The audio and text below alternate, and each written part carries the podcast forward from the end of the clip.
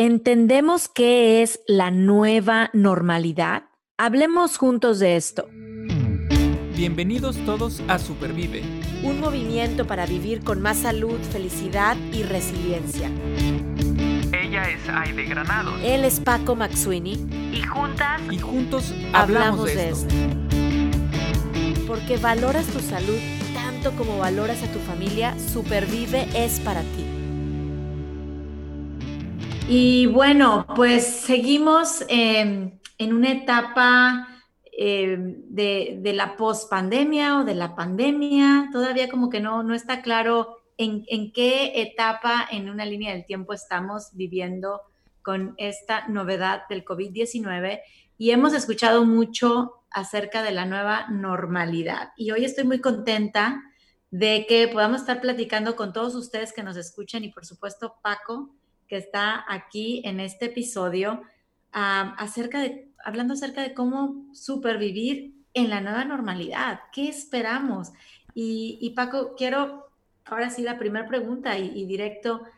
¿Qué entiendes tú? ¿Qué pasa por tu cabeza cuando lees, escuchas? Em, vas, vas así, eh, alguien dice, es que esto de la nueva normalidad, esto de la nueva normalidad, ¿qué pasa por tu cabeza? Wow, es, es, profundo este, este tema. Para empezar, esto que decías que si la post-pandemia, si la pandemia... Yo, yo hace poco estaba platicando con mis hijos y... Este... Hablábamos de los semáforos, ¿no? Ya ves que va por, por colores y que estás en rojo y naranja, amarillo, verde. El, ¿En qué color está el semáforo? Era la pregunta. Y yo les digo, ¿sabes qué? Es que yo creo que el semáforo creo que es tornasol. ¿No? Porque no está claro por ningún lado este, si estamos en rojo, en naranja, en verde. Para algunos estamos en verde, para algunos estamos en rojo, quién sabe. Pero bueno, la nueva normalidad. Esa es, esa es una. Mm, una dos palabras que. que en conjunto me, me, hacen un poco de ruido. Este. Porque por un lado es. Eh, la palabra normalidad me da. me da certidumbre, ¿no? Me, habla de una estabilidad, digamos, la normalidad. Y cuando hablamos de nuevo, este, en conjunto a una palabra, es que es algo que yo no conozco, es algo que no tengo, es algo que no, que no he usado, es algo que, de a lo que no estoy acostumbrado, ¿no? O sea, es algo distinto. Entonces, estamos hablando de una normalidad, una estabilidad distinta a lo que yo estaba acostumbrado a tener previamente, previo a un evento. Y en este caso el evento es la pandemia, ¿no? Entonces, em, yo creo que em, al decirme nueva normalidad, pues me están planteando la idea de una estabilidad, de que, de que algo ya terminó, ya pasó, y entonces eh, ahora ya es así, ¿no? Ya las cosas se tienen que dar de, de forma normal, pero me están diciendo que es nueva, entonces es algo que yo no conozco.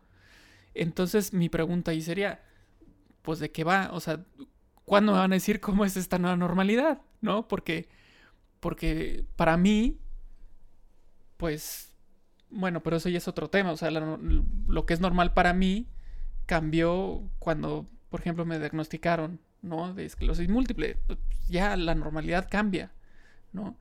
Eh, entonces, en su momento yo tuve mi proceso de, adaptación, de ya era una nueva normalidad, si quieres llamarlo así, pero en realidad yo nunca lo vi como algo nuevo, yo más bien lo vi como, como es mi normal, ¿no? Es en donde tengo que estar, es lo que tengo que hacer, ¿para qué? Para estar bien. Claro. Y yo lo pienso igual ahora, o sea, no es como que tiene que ser algo nuevo como tal, sino más bien es qué busco yo para tener esa normalidad para tener esa estabilidad, para tener esa tranquilidad, ese bienestar. Y eso es lo que voy a hacer, ¿no? Entonces, em, pues eso es lo que yo pienso de, este término. A mí no me gusta el ponerle el nuevo. Eh, a mí me gusta el que sea la normalidad. Que sea diferente, pues sí puede ser, ¿no? Pero, pero yo estoy convencido que pues, es una normalidad. O sea, tiene que ser así. Mi, mi estilo de vida tiene que ser así. Mi, cómo me llevo con las personas, cómo, cómo, este, cómo llevo mi vida profesional, personal, pues es así, así es como la voy a llevar y, y por qué la estoy llevando así, porque es lo que yo creo que me va a dar bienestar. va muy de la mano. Eh, cuando yo escucho una normalidad y ahorita tus reflexiones, Paco, eh, del cambio, ¿no? O sea, nuevo, es algo que no existía, eh, me, trae cierta incertidumbre, que ahorita quiero dar un comentario de incertidumbre, y pues normalidad es como, a lo mejor le podemos poner rutina, ¿no? Es algo que, que, vengo haciendo todos los días y que hoy por la pandemia pues están sucediendo cambios.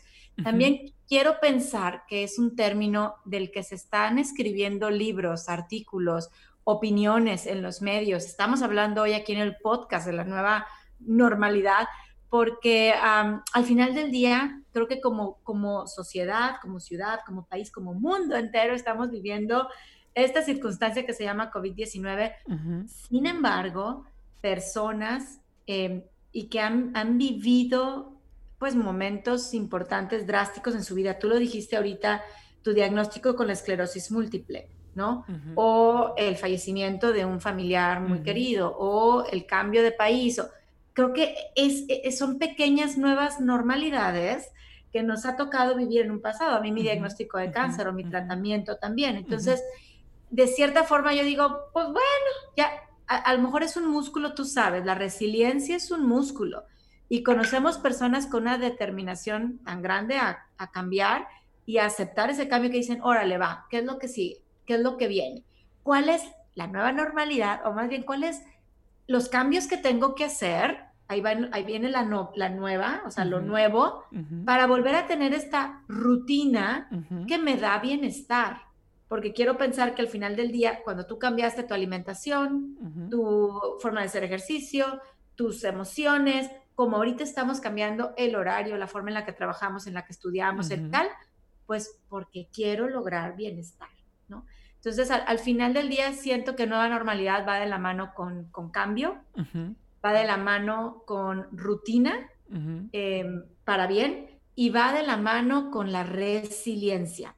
Y, me trae también a la mente, estaba leyendo un artículo en donde entrevistaban a Adam Grant, que es un psicólogo que yo sigo y me encanta, y él hablaba de que como seres humanos nos gusta la certidumbre. O sea, el, decir, ¿qué, ¿qué, sigue? A ver, ¿a dónde vamos? tanta incertidumbre todos los días, Paco, en muchos aspectos de nuestra vida, claro, destapa el estrés. Incomoda, incomoda. Incomoda, tantito está bien, pero todos los días, si no sabemos qué va a pasar, como que incomoda. Y, y la recomendación como doctor, vamos a decirlo así, que él decía es, bueno, estamos de acuerdo, si yo quiero ver ahorita ¿Cuándo te voy a volver a ver, Paco? ¿Cuándo voy a volver a ver a mis sobrinos? ¿Cuándo voy a...? No, y no sé qué es lo que va a pasar, me puede causar incertidumbre y ansiedad. Dice él, como doctor, yo te recomiendo que voltees al pasado, fíjate, que voltees hacia atrás y veas algún momento donde hayas vivido también incertidumbre y veas, reconozcas aquellas características de resiliencia que tuviste cuando vivías ese momento. Por ejemplo, cuando te diagnosticaron em, esclerosis múltiple. Allá atrás, tres, cuatro años atrás, ahorita no sabías qué iba a pasar, pero hiciste uso de, de tu paciencia, hiciste uso de la meditación y la oración, hiciste uso de los doctores, los profesionales de la salud. O sea, ¿de qué hiciste uso para que hoy estés bien? Entonces, me, gustó mucho ese, ese consejo, decir, bueno, no sé qué vaya a pasar, sí hay incertidumbre, incertidumbre, pero puedo voltear hacia atrás en mi vida y decir de qué eventos voy a echar mano para decir sí se puede. Eh, tengo esta determinación, quiero vivir con resiliencia este momento para estar bien y que venga lo que venga. Claro, claro, y, también creo yo que, que este voltear para atrás nos ayuda en el sentido de mm, no necesariamente tiene que haber algo como lo que acabamos de platicar de que si la esclerosis o el cáncer eh, puede ser algo como un cambio de escuela, como un cambio de ciudad, este, un cambio de planes de algún viaje que tenía yo pensado y ya estaba todo y a la mera hora por una u otra razón no se dio. O sea, puede haber un montón de situaciones en las que aplicaste justamente este factor, este, este, eh, esta habilidad de ser resiliente. Eh, no es, yo, yo creo que, o sea, sí, uno puede pensar es que no, bueno, esto puede ser más fuerte, ¿no? Una enfermedad puede ser más fuerte que un viaje. Sí, puede ser, pero, pero yo creo que para la persona el viaje era, era su viaje, ¿no? Entonces, pues no es por demeritar ni nada, o sea, al contrario, ese tipo de cambios en los que viviste resiliencia, por alguna razón, este, son los que volteas a ver y dices, a ver, ¿cómo le hice ahí? ¿Cómo le hice en, esa, en ese plan, por ejemplo, que tenía? Eh, no sé, este, me acuerdo ahorita de eh, luna de miel, luna de miel de mi hermana. Este se iba a ir, eh, si mal no recuerdo, a un crucero y, resulta que entró un huracán y entonces ya no podía irse crucero y cambiaron sus planes y terminaron en Disney, ¿no? Este, desde ese tipo de... ¿Por qué? Pues porque nada más tienes una luna de miel, por ejemplo, con, con, con esa persona, ¿no? Eh, te casas con esa persona y, si mantienes esta, esta relación con esta persona, pues nada más tuviste esa boda y nada más tuviste esa oportunidad, porque después cambia. Porque no que no puedes hacer un viaje, claro que sí, pero después puede ser que ya tengan los hijos, este, otro trabajo, lo que fuera. Entonces, esa oportunidad que tuviste ahí, pues ya no la, ya no la tuviste igual. Y entonces tuviste que aplicar este, este, esta habilidad, esta, este término tan usado que es la resiliencia voltear para atrás y ver esos momentos, reconocer eh, qué hiciste, cómo lo lograste, eh, es clave, ¿no? Y, nos va a ayudar en, este momento, que como dices, claro. diario, diario hay este, incertidumbre. Y esto no nos gusta, no nos acomodamos, nos estresa. Claro, claro. Y, de verdad seamos como, como dice, pacientes con nosotros mismos, darnos una palmadita, o sea, no está sencilla la cosa. Ojalá que los que nos estén escuchando, estamos en esos zapatos de decir, la nueva normalidad, vienen muchos cambios, cosas diferentes, una nueva rutina, em, pero está bien decir, mm, estoy desesperado o desesperada o me siento ansiosa. Yo creo que guardar un momento de decir, ok, voy a respirar profundamente, voy a hacer alguna actividad que me trae paz, leer un libro, darme un baño sin que me molesten, eh, escribir, salirme a caminar o a correr, porque necesito volver a encontrar ese centro. Es algo que deberíamos estar practicando, practicando mucho en esta nueva normalidad, ¿ok? Eh, mucha más paciencia, mucha más consideración y compasión. Esta es una palabra que a mí me gusta mucho, con nosotros mismos. Es una situación abrupta. Nadie nos preparó para entrar ahorita ahí.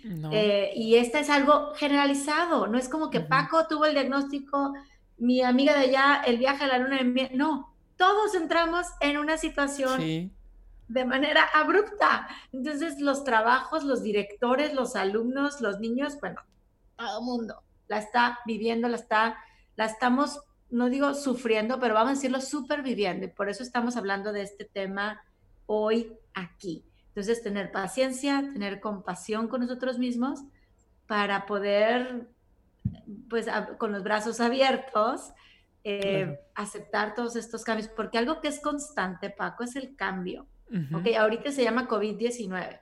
Después vendrá a lo mejor otra crisis en mi vida, ¿no? ¿Y qué voy a hacer con esa crisis? Claro. Aprender, sacarlo mejor, con mucha paciencia y compasión, pero que esto me sirva para prepararme. Claro, claro. Y además, otro, yo le agregaría otro término a esto que acabas de decir. Eh, eh, ahorita describiste qué hacer de manera como interna, es decir, conmigo mismo, pero también está la parte en qué hacer con, con el prójimo, con el que está a un lado. Eh, y, la palabra que, que, hace, antes de empezar a grabar, lo mencionaste, este, respeto. Respetar o sea, la primera parte sí es yo ver cómo estoy yo y compasión, toda esta parte interna. Pero también en la parte externa ya viene la parte de respetar a, los demás. y, y, en medida que tengamos respeto nosotros y los otros a su vez tengan respeto, pues todo va a ser, va a funcionar mucho mejor, ¿no? En esta nueva normalidad que le llaman. Claro, porque hay tiempos diferentes. Gracias por traerlo aquí a la mesa este comentario de lo del respeto. Lo platicábamos antes de entrar al aire, pero hay tiempos diferentes eh, para este aprendizaje post-crisis, ¿no? Sí sabemos que hay estrés post-crisis, ¿verdad? este, pero también hay un aprendizaje y hay un crecimiento que no ocurre igual en todos. Es como el que le llega a la adolescencia a los a los 11, 12 o hasta los 15, 16, es diferente. Entonces, eso que mencionas, Paco, del respeto es, ya estás lista, ya estás listo para salir con las precauciones, ojalá, ¿verdad? Que nos están recomendando, ok, no estás listo, no estás lista, ok también, porque ahorita no hay, no hay una norma que diga es que todos ya tenemos que estar listos o todos ya vamos a ir a, eh, o nos quedamos en la casa o salimos a trabajar, es mucho respeto y entender en qué momento estamos y ojalá nos animemos a encontrar a ese otro, a mi vecino, a mi amigo, a mi tío, a mi prima, en el lugar donde ellos están y no querer forzarla o forzarlo a que se mueva y salga de ahí. O sea, llegará. Yo creo que esa parte de acompañar, ir y encontrarte donde estás, es, es algo muy valioso que podemos practicar en esta nueva normalidad. Así es. Y, bueno, eh, ahorita eh, hablando de esto, de la nueva normalidad y de que todos somos diferentes y todo este tema, este, me gustaría hacer este ejercicio en el que yo desde acá donde estoy en México voy a viajar en el tiempo y voy a adelantarme unos meses en el tiempo este, y preguntarte a ti que tú vienes del futuro tú estás en Estados Unidos. Entonces, en términos de la pandemia, tú estás más avanzada que nosotros por el lugar en el que vives, ¿no? Es como si ahorita habláramos con alguien en China, ¿no? La persona que vivió la pandemia en China ya está en otro nivel, ¿no? En otra etapa distinta. Entonces nos podría contar cosas con respecto a, una onda así como del futuro. A ver, platícame, ¿cómo es esta nueva normalidad, ¿no? Entonces, por ejemplo, me gustaría preguntarte, ¿Cómo has visto la nueva normalidad en términos de educación? Bien, bueno, y de hecho son, son educación es uno de los tres de los tres grandes temas que queríamos como empezar a tocar en este episodio, ¿no? Trabajo, educación, vida social. Eh, acá se puede decir que pues, vivimos aquí en la familia un regreso a clase presencial, ¿ok? O sea, ya nuestra hija va a la escuela eh, y no tuvo la oportunidad, bueno, nosotros decidimos que iba, eso es lo que iba a ser bueno para ella, eh, la escuela no ofreció clases en línea, entonces era o eso o cambiarla a un sistema completamente diferente y bueno, decidimos entender. Con mucho lineamiento, Paco, o sea, te puedo decir que en, el futuro, primero, las cosas no regresan a ser como eran antes, o sea, si eso las personas que nos están escuchando, hablando del tema de la nueva normalidad, piensen que es a ver cuándo vamos a regresar a lo de antes. Yo, creo que ojalá quitemos ese pensamiento y lo pongamos por un lado y, nos podamos despedir con todo respeto de él, ¿no? Vienen cosas nuevas, todo es temporal, nada es permanente. Em, y en el tema de la escuela, pues yo veo em, unos procedimientos mucho más em, estrictos en cuanto a mm, seguridad, en cuanto a quién entra a la escuela. Ahorita papás no podemos entrar a la escuela. Em, tenemos que dejar a los niños en, la línea del carro o en la puerta, en donde hay una toma de temperatura antes de entrar, antes de que se quiten el cinturón de seguridad. Porque si ya, ya, ni siquiera, o sea, es antes de que te quites el cinturón de seguridad, te tomo la temperatura. Em, el estar pues en grupos de 10 alumnos máximo en un salón de clases donde antes cabían veintitantos. Entonces eso permite que estén distancia, con más distancia social. Em, el uso de tapabocas todo el día. Y uno podría pensar, es que como un niño va a aguantar ocho horas, los niños son increíblemente, se adaptan de una manera increíble y de verdad es que nos ponen mucho ejemplo. Obviamente se lo quitan eh, para su lunch, que es en el salón de clases también, eh, y para el, recreo o el receso, que es afuera, en donde otra vez hay juegos con distancia social. Y hacen una estrategia, al menos acá lo que hemos estado viendo, eh, que le llaman de comunidad, en donde un grupo no interactúa con ningún otro grupo dentro del, de la comunidad escolar. De tal forma que si tuvieran que cerrar por casos positivos de COVID, eh, grupos cierran primero salones antes de cerrar toda la escuela. Entonces, e, eso pasa en la escuela de mi hija. Hay otras escuelas en donde tienen un sistema híbrido. Entonces, están también hoy probando eh, en donde un grupo está 100% eh, con el esquema virtual y hay otro grupo pequeño en el salón de clases con estas restricciones que te estoy diciendo. Y hay escuelas que han optado por hacer todo virtual. Y me voy a un cuarto, un cuarto modelo que en México empezó a agarrar auge, que es el famoso homeschooling o la escuela en casa, en donde ya no es que tengas un maestro por Zoom, es que es tu papá o tu mamá quien está dándote la instrucción, te llevan un currículum y hay aquí, aquí, bueno, ahorita hay muchas familias que no regresan a la escuela, que están haciendo escuelas en casa, que están haciendo el e-learning. Em, no puedo decir cuál es mejor o cuál es peor. Yo creo que cada situación de cada familia es diferente eh, y simplemente es otra vez abrazar el cambio, ¿ok? Si voy a hacer escuela en casa, ¿cómo te preparas? ¿Qué currículum vas a usar? Este, tus hijos están listos, la zona de la casa en donde van a estar trabajando, que voy a hacer el e-learning tengo el internet, tengo la computadora, no lo tengo, ¿qué voy a hacer? Voy a ir a la escuela, perfecto, vamos a ir a la escuela.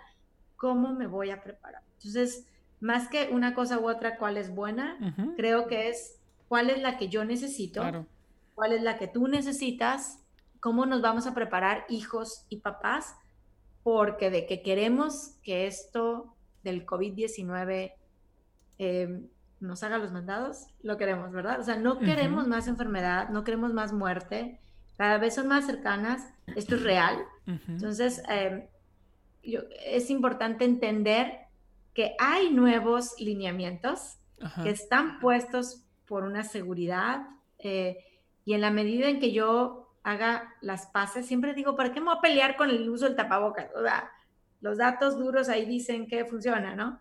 Bueno, ¿Cómo vamos a practicar para que lo pueda traer mi hija, para que yo también cuando la recoja, etcétera? Eso es con la parte escolar. Eh, y te quiero regresar la pregunta, Paco. Ajá. ¿Cómo será o cómo estás viendo que es? Porque tú trabajas sí. Em, desde el inicio de la pandemia em, con, con, cosas, herramientas técnicas diferentes eh, ahorita en COVID-19. Entonces, para el trabajo, ¿cuáles son los cambios para acercarnos a esta nueva rutina que tú estás viendo que, que sucede? Eh, bueno, pues yo creo que eh, en términos laborales, esto nos ha venido a mostrar o a abrir este, este camino que antes sí era conocido el, el este, trabajar en casa.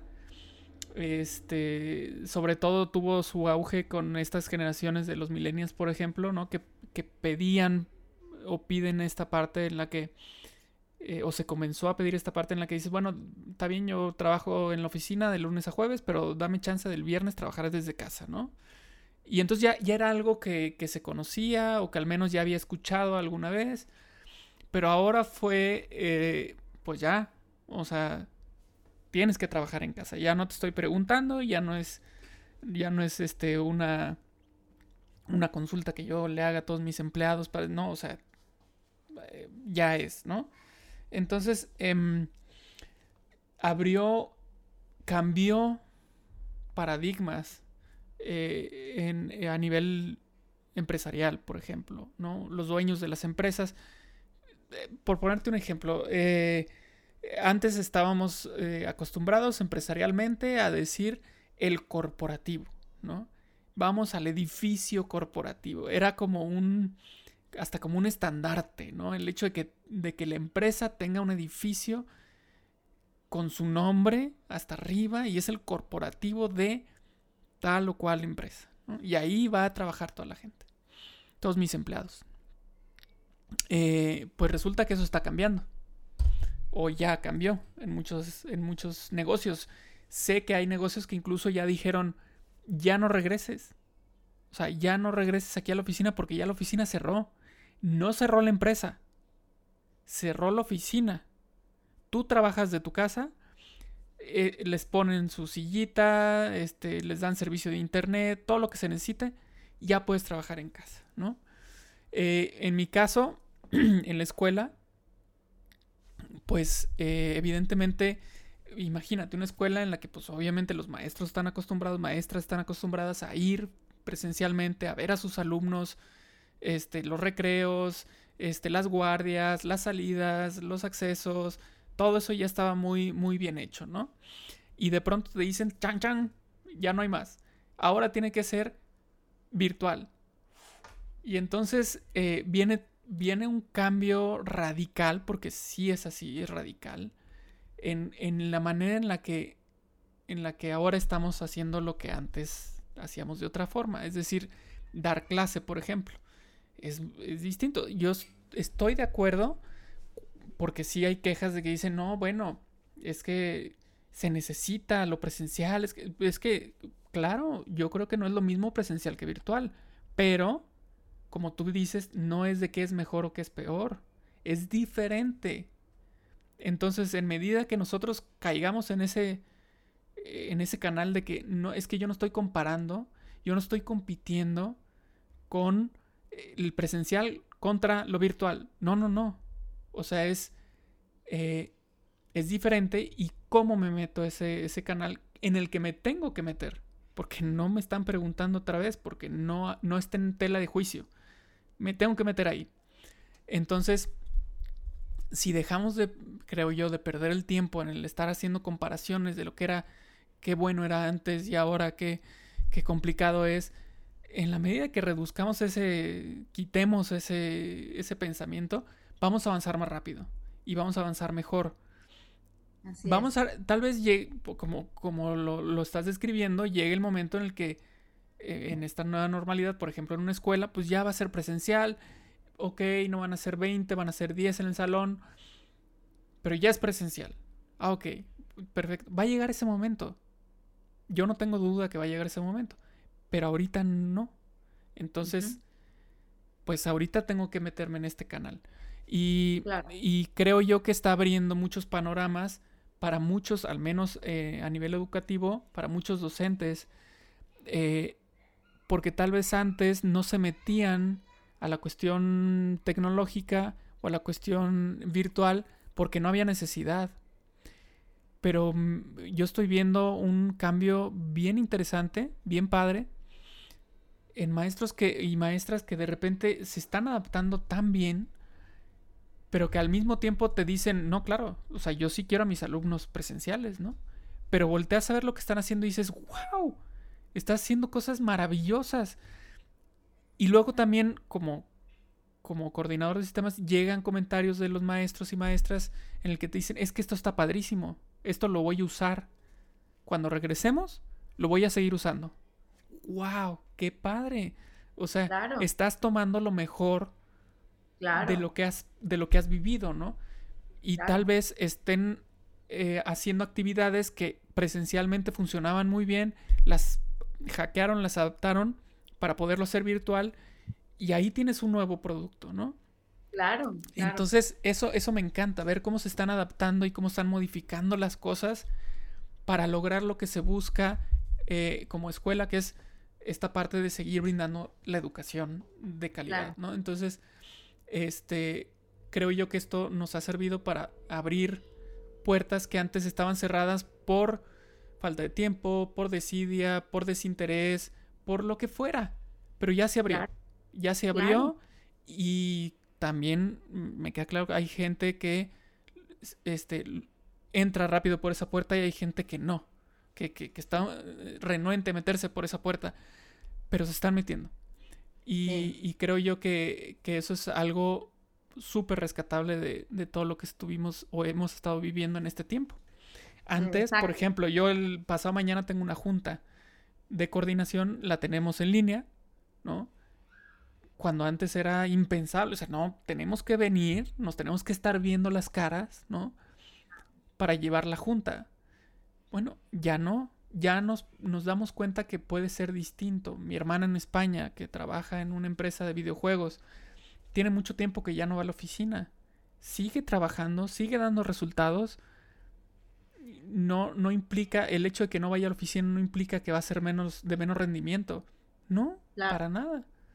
Y, creo que por este tema es tan, tan interesante que vamos a tener próximamente un podcast para platicar del famoso trabajo desde casa. O sea, no, nos, nos, lo han pedido, es un tema que hemos estado comentando, que, que estamos viendo obviamente que hay cambios y con estos cambios viene un poco de incertidumbre.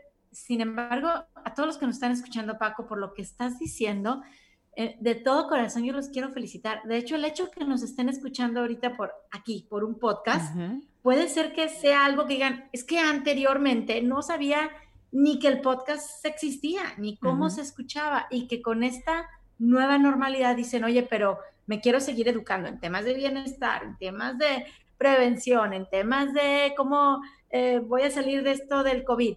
Voy a escuchar los podcasts o un podcast o, un, o ver algo en, en la televisión o leer otro libro. O sea, creo que hay cosas que si nos animamos y nos atrevemos a hacer diferente, y, diferente está bien, de todo corazón, yo quiero felicitarlos, porque no está fácil.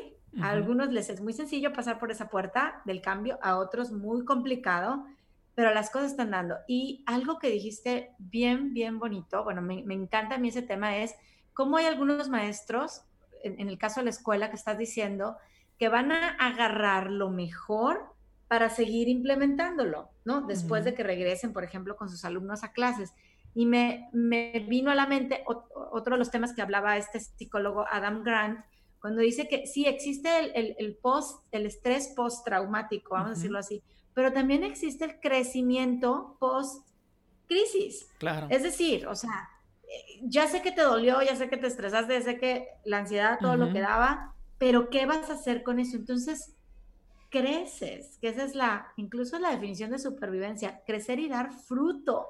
Ya no nada más era lo que hacías antes en la escuela, ahora traes una mochila cargada de nuevos recursos para que eso que hacías, que es ser maestro, o ser arquitecto, o ser ingeniero, o ser de sistemas, o atender en un restaurante o en un hospital, lo hagas mejor.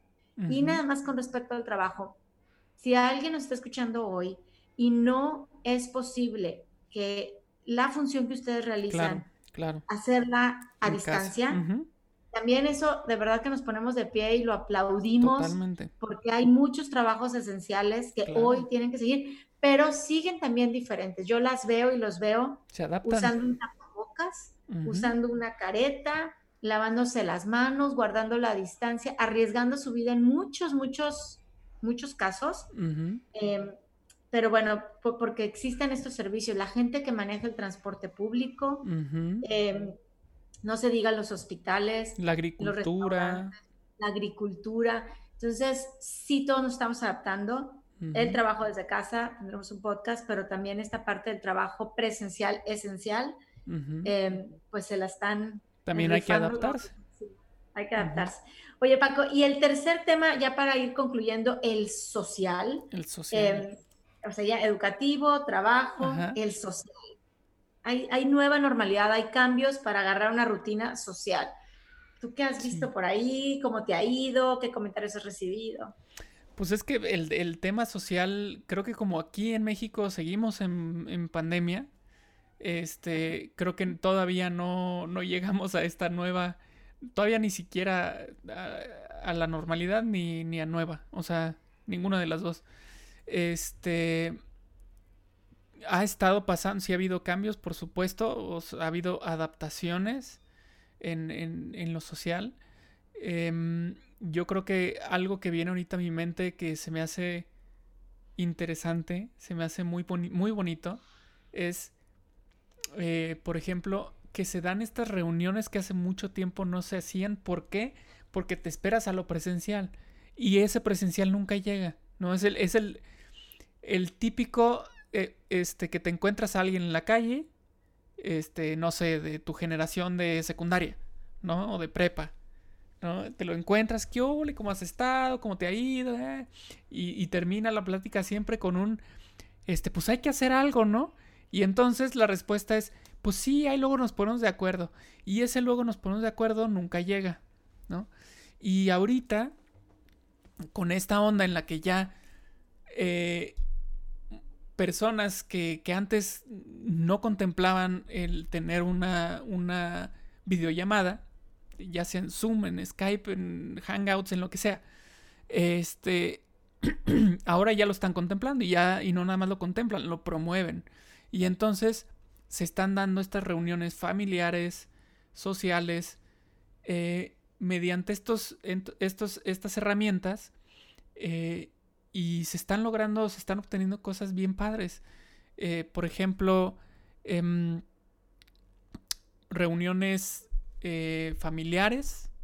En mi caso ha habido, ¿no? Este, cuando fue en Semana Santa, por ejemplo, hicimos un Via Crucis en, en línea, este, o festejos de cumpleaños en línea, este, y, igual, ¿no? Va a ser un festejo, este, bueno, pues va a ser de disfraces y va a ser acuático.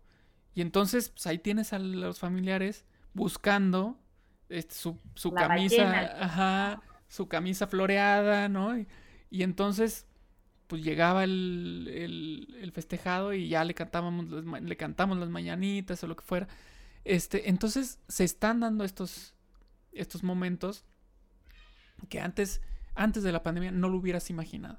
Por ejemplo, eh, yo veo a mis papás, eh, mi mamá mandándome la invitación del Zoom para la reunión que vamos a tener, que hemos tenido domingo tras domingo con Maye que está en España, con Ale que está en Monterrey, mi mamá aquí en Irapuato y yo en Irapuato, ¿no?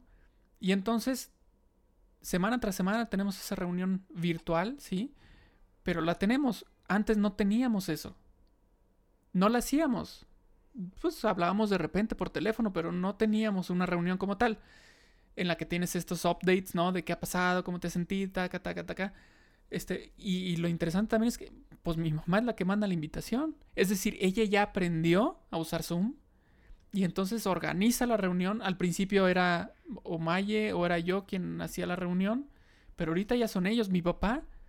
Mi papá, por ejemplo, que es tan inquieto en, términos culturales y todo esto, este, tiene sus, sus, círculos de lectura, ¿no? Aquí en Irapuato.